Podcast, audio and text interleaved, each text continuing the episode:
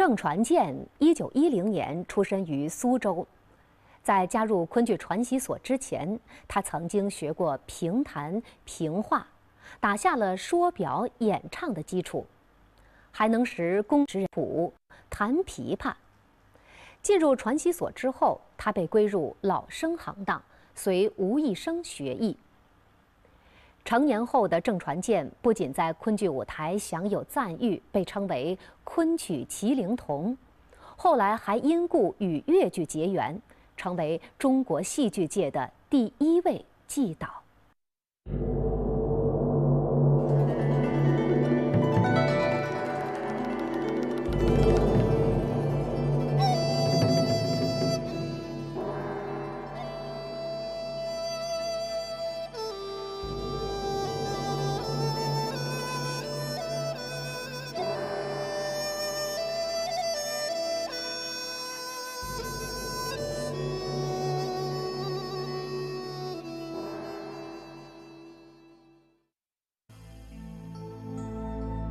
曾传健老师呢是偏老生，倪传月老师呢是外，他们当时学的时候就是比较分得比较清、比较清楚的。但是不是说我学了外了以后我老生戏不学，他们当时都就是一个老生，吴尼生老师，是吧？就是他老师教的时候，外的戏也教，老师的戏也教，哎，包括傅墨的戏他也教。因为当时传世辈老师学戏的时候，老师比较少嘛，比较少，那么他们一个老师就各种家门的他戏都要教。昆曲末行分为三个家门：老生、老外与傅墨。在主教末行的吴义生的桌台上，较出色的学员有施传振、倪传月、郑传健、包传铎、汪传乾等人。其中，施传振、郑传健、汪传乾主攻老生，倪传月主攻老外。包传铎功老生，并兼攻傅墨。在传子辈早期的组班演出中，施传振是老生的挑梁者。他是苏州著名昆旦施桂林之子，自幼受家庭熏陶，还曾经得到全福班名老生沈锡清的指教，因此艺业大进。有“昆曲余叔岩”的美称。老外呢要讲究比较沉稳的，老生呢比较要刚烈的，刚比较硬硬朗一点的，呃，潇洒一点的，呃，所以这人物这根还是根据人物，关键还是根据人物。传世碑里向有个老生，好了不得了的，叫施传正，那么以早年亡故，那么所以说。后来么，搿条带子么在阿拉郑州街街讲那些，呃呃呃，到搿个呃二月月么，搿个辰光一直一直辣辣中春。一九三一年，传子辈艺人自组仙尼社昆班，郑传健与倪传月共同主持社务。郑传健主管服装和对外联络业务。一九三六年夏天，施传振随班在杭嘉湖水陆码头演出后返回苏州，不幸因伤寒症而英年早逝。转过年来，倪传月也因为仙尼社生计艰难而决定离班转业。这时。上海平声曲社向郑传健发来邀请，高薪聘请他担任曲师。郑传健考虑再三，最后他说：“师兄弟们需要我，我就不走。有饭吃饭，有粥吃粥。”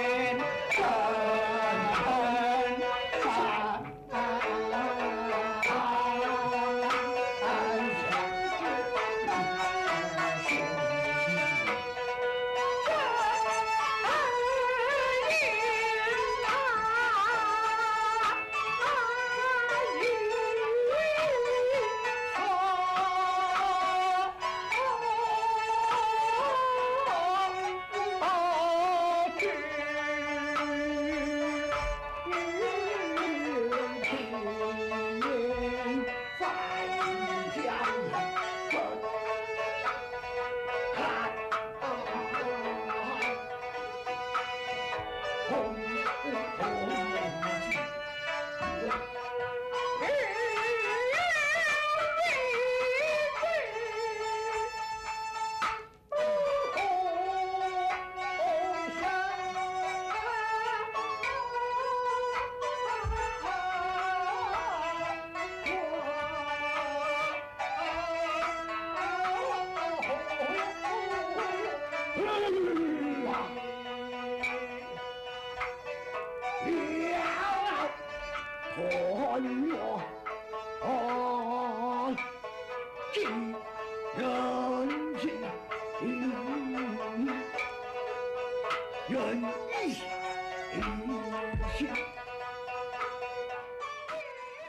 就先尼社时代，到了日伪时代，四散分逃，为了养家糊口，不得已而为之出卖艺术。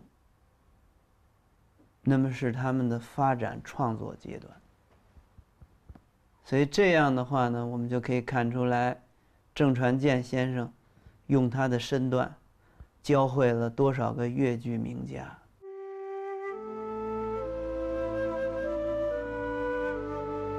一九三七年，受八一三淞沪抗战的影响，仙尼社一乡被毁，演出也被迫终止。第二年，不少师兄弟们相聚筹划租借行头，重整旗鼓。经过郑传健的多方奔走联系，终于与上海东方第一书场签订合同。在评弹表演间隙演出中场。这期间，袁雪芬、马章花、傅全香等越剧艺人也常来观摩仙尼社的演出。袁雪芬认为，越剧表演艺术要提高，就有必要向昆剧学习。他向朱传明学习了《思凡》《范马记》等剧的片段。后来还邀请郑传健到雪声越剧团担任剧务部成员。呃，郑老师呢，应该是一个为人豁达、胸襟宽广、十门角色皆精的人物。小生、旦角、花脸、小丑都会的，啊。郑老师那个为人也特别好，慷慨仗义。啊，就是现后来晚年啊，就是生活，就是比较，就是普通退休人的这个 生活了。就是在四五十年代、四十年代的时候，他导越剧的时候，赚了不少钱。当时有很多的昆腔的老艺人。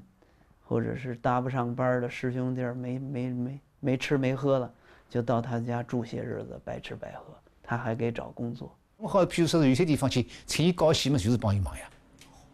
请伊搞戏啊，请伊搞戏，这个这个是总归要有个人家好点嘛，管伊管管伊吃；有个人家一个节目就管伊这个叫这个特伊这个这个呃，不管伊钱不不不钞票给伊咯。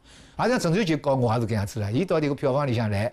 是吧？那么票房想不这个出钞出钞票拨伊，就是搿样子的这个就是，是吧？那么所以呢，像赵瑞军搿样子就是不自爱，不自爱，因此呢弄得搿样子下场就是。当然迭个是个别，当然。一九四零年，郑传健曾出任上海戏剧学校昆剧教师，为京剧正字辈学生授艺。关正明、顾正秋。张正芳、王正平、孙正阳、黄正勤等都得到他的悉心指导。此后，郑传健的艺术钻研主要集中在越剧方面。他吸收和借鉴昆剧艺术，对越剧的身段动作、舞台表演以及其他方面进行充实。经过他指导的越剧剧目。表现力与艺术魅力都大大增强。一时间，郑传健成为越剧界炙手可热的季导，大小越剧团纷纷邀请他去排戏指导。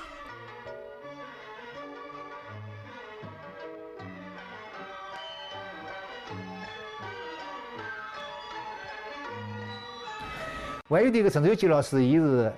通过各种各样方式来真正弄得有昆曲的这个一种的个理解了，特是知识。我讲几张互动听听啊。伊曾经带我到戏曲学校去看伊拉排戏。搿辰光戏曲学校辣牡丹路，伊伊也辣戏曲学校搞戏咯，是吧？搿搿辰光伊正好来搞张正芳、张正芳在深圳一道搞学堂，搞学堂，那么伊推他去排戏，推推他去排戏了。在排戏时候呢，伊也带我去看，伊拉跟他哪能样子排的，哪能样子走的啊，哪能样子唱的，对不啦？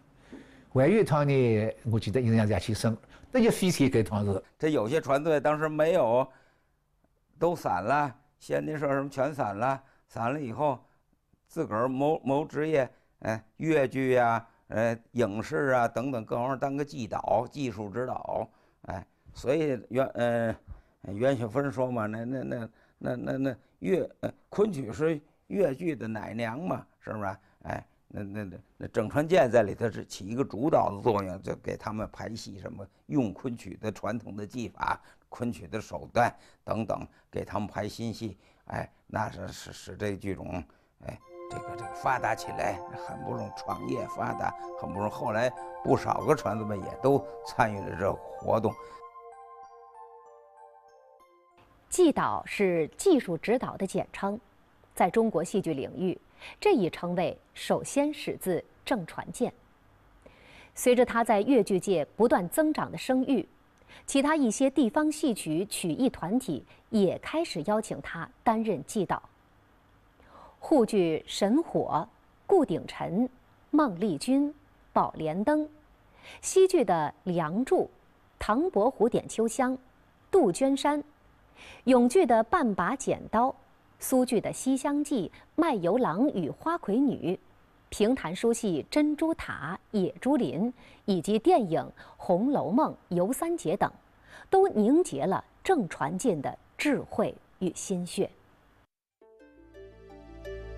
郑传健老师是我们我们戏曲界，特别是在越剧界里边是是啊，所谓是第一季导啊啊，就季导这个名称就是从郑传健老师那儿开始，因为他呢就是跟他们设计了好多《梁祝》的一些，我听他自己说过，《梁祝》的一些这个呃蝴蝶舞啊，蝴蝶舞身上。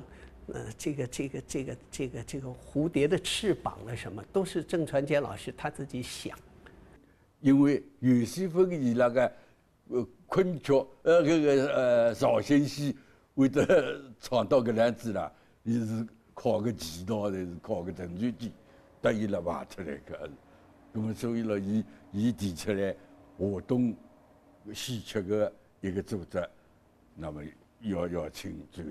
就是被老师来教戏咯，要坚坚持要昆曲搿样物事勿好对调，那么来么华东地区勿是办了办了就要了。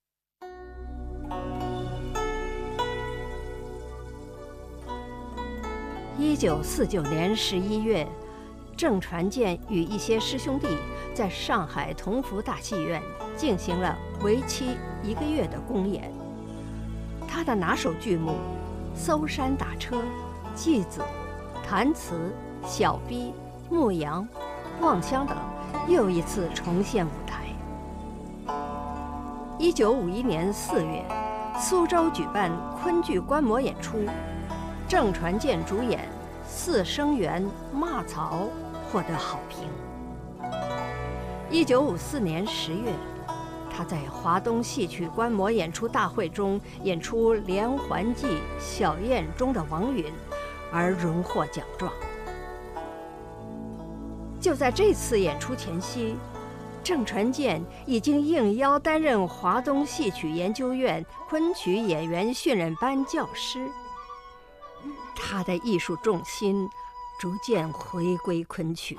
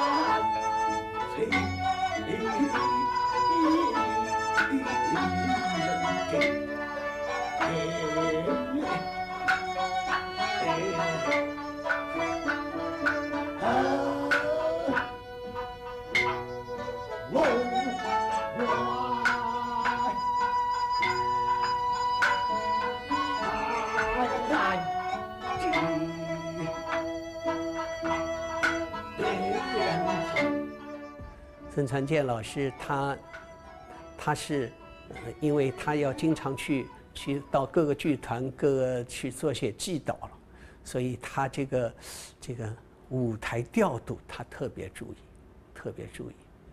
他这个舞台调度的话，灵感他来自生活。他有一次告诉我说：“他说赵林，他说我今天在淮海路上面，啊，我橱窗里边，我看着他们放的这个队形啊，我就有启发了，啊，他那时候正好在在在排我们那个这个呃昆曲的堆花，因为昆曲的堆花呢，它有多种堆花啊，有一种堆花它是十二花神、十二是十二月，啊，它它是代表那个，但是那时候我们那个呃女同学都个个都非常漂亮，就要排一个就是就是啊呃这个这个由大花神带的那种啊那种舞蹈，那个那个那个郑老师他就想了许许许多多招啊，呃，其中的有些画面有些队形，他就从橱窗里边得到的灵感。郑传健的嗓音条件并不出众，声音略带沙哑，但是他的唱念苍劲有力，讲究音律韵味。早年搭班演出时，曾有“昆曲麒麟童”之称。有趣的是，郑传健十七岁时在上海徐园演出《卖书纳音》。登台前，突然看见周信芳手捧一大叠缀白球，穿过花园向舞台走来。他竟然紧张的忘了戏词，下场后受到了老师的责罚。多年之后，郑传健与周信芳在一次演出中相遇，周信芳竟还虚心地向他请教了搜山打车等昆曲剧目。包括我的另外后来老生的老师郑传健老师，他也是这样。他因为嗓子条件那个呢，所以声带都练得非常的那个那个圆润，啊，所以他的身段做出了非常我们叫边饰，是吧？非常边饰，很好看。当然是说其他老师不是说不是好不好，也是很好的，但是他就特别的讲究，呃，因为他这以这个来弥补他。那个看了以后觉得他，呃，大家看到他那么漂亮的身段以后，连把他嗓子不好的也会忘记的。他说：“郑传健老师，我自己因为嗓子不怎么好，所以我要做好多动作。”孙传健老师曾经跟我说过，他那时候草台班演出，他说有一次风很大，啊，他说这个这个，如果说我嗓子不怎么太好，又是又是对风，我念出来的白的话，观众都听不见。那今天我戏不是白演了吗？结果结果结果，他说我那天在台上我就增加了动作的那种 哈观赏性啊，做了好多动作啊，以此来弥补那天的背风啊。所以你看郑老师他这个动作之漂亮，那在我们传字辈老师当中也独一无二。有许多肢体语言，我可以说，呃。这个这个他都是独创的，啊，比如说手和脚的这种啊动作，啊，还身上的这种姿态都特别好。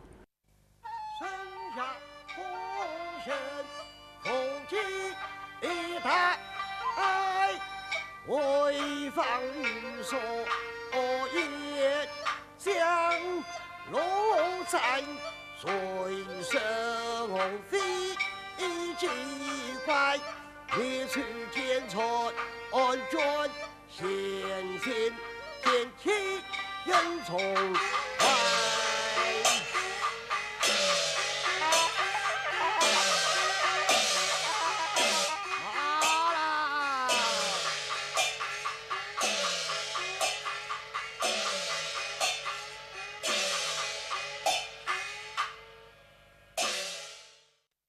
郑老师嗓子，你有时候听也，你我们听那个机子的录音也挺好的。嗯，现在你像他那个年纪，呃，也也录录了这个记子的那个年纪也不小了，啊，他这堪悲家国的高音都都在上头，呃，像不像现在有些呃演员，他到到这高音他就把它把它改成低音了，啊，堪悲家国这个这肯定要要唱上去的，老生就是要看你这这，到时候就要要这口，嗯。你把这些高音都改掉了，都改成低音来唱，不行，那肯定不行。嗯，呃，这个传字辈就就是老师就是就调门不减了，哎，不减调门，哪怕唱不上去，他但是那个气气势气氛都在那儿。所以搿辰光侬讲就是对经经历个昆，就就是说说呢，伊啥讲搿辰光啊，根本是勿讲啥个小嗓音条件啥物事，也勿讲啥搿种物事呀，所以。但是现在别个侬看啊，侬看迭个八样了。如果勿是郑传健搿样子个恶杀杀个喉咙说，觉倒觉着反而不才怪了。郑传健腹思宽博，能戏极多，并且对各个行当的表演都极为熟悉。浙江昆剧团排演《十五贯》的时候，郑传健曾受邀赴杭州为该剧排练加工。在于振飞的昆剧表演艺术生涯中，郑传健也提供了极大的帮助。他不仅与于振飞多次搭档演出经典剧目，如《太白醉写》《剑娘》《赠马》《小燕》等，还为一些戏的舞台表演做了丰富和加工。其中《千钟路八阳》一出，成了他们二人合演的代表作。十五关里面的两个两场进场戏都是他记导，都是他设计的动作。一个监督，就框中一个人进场，在等待督爷的时候，就足足有五分钟的时间，就老生有变化那么多的动作，都是郑老师设计的。到后面查看，就是放那个那个到到到到油葫芦家里去查看去的时候，那个拿着扇子看那个若那个若若府的那个那。展若的那个桌子，看那个床，发现了铜钱，发现了血迹，这些身段全部是郑传健老师设计的，所以他设计脑子很很快，反应很灵敏的，是因为为什么肚子里面戏多，所以这个人你们如果肚子里稀少，他想不出那么多东西来。这个八阳就实际上缠斗，它主要是表现这几几方面的哎，呃，戏呢比较分散，一段一段，一段一段。它不像有一些戏呢，是一贯穿到底，它一段一段，那么唱一段有一段，唱一段做一段，哎，那么应该说比较是比较散了一点。那么我相信，这个到了于老师要想要演的时候呢，就是通过郑传健老师啊，包括沈传志老师，都帮助跟于老师一块商量怎么来身段。在唱上加上一些身段，每一段，呃，怎么进去，怎么上来，上场的时候也有不同的，下去也不同，上来更不一样，就是身段有很多。那通过这些呢，是他们几位，像于正飞老师啊、郑传健老师啊、沈传志老师啊，好几位老师一块儿，我们叫做叫捏戏，就把它捏出来以后，哎，就形成了现在比较完整的一个。巴扬的一个一出戏。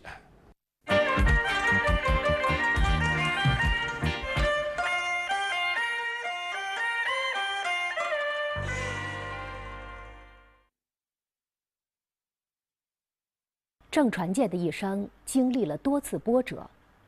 作为仙尼社的主持人之一，他曾随班社经历过跑江湖的风风雨雨，在越剧界扬名之时。他仍然不忘昆曲根本，直至进入中年，他才如愿以偿地再次回归昆曲。度过十年浩劫之后，他更为热忱地投入到抢救昆曲传统剧目的工作中，并且积极地哺育昆剧新人。郑传健与所有的传字辈艺人一样，燃尽了毕生的光和热。只为保存和维系昆剧。昆剧传字辈的故事已经讲完，昆剧的明天会是他们所期待的那样吗？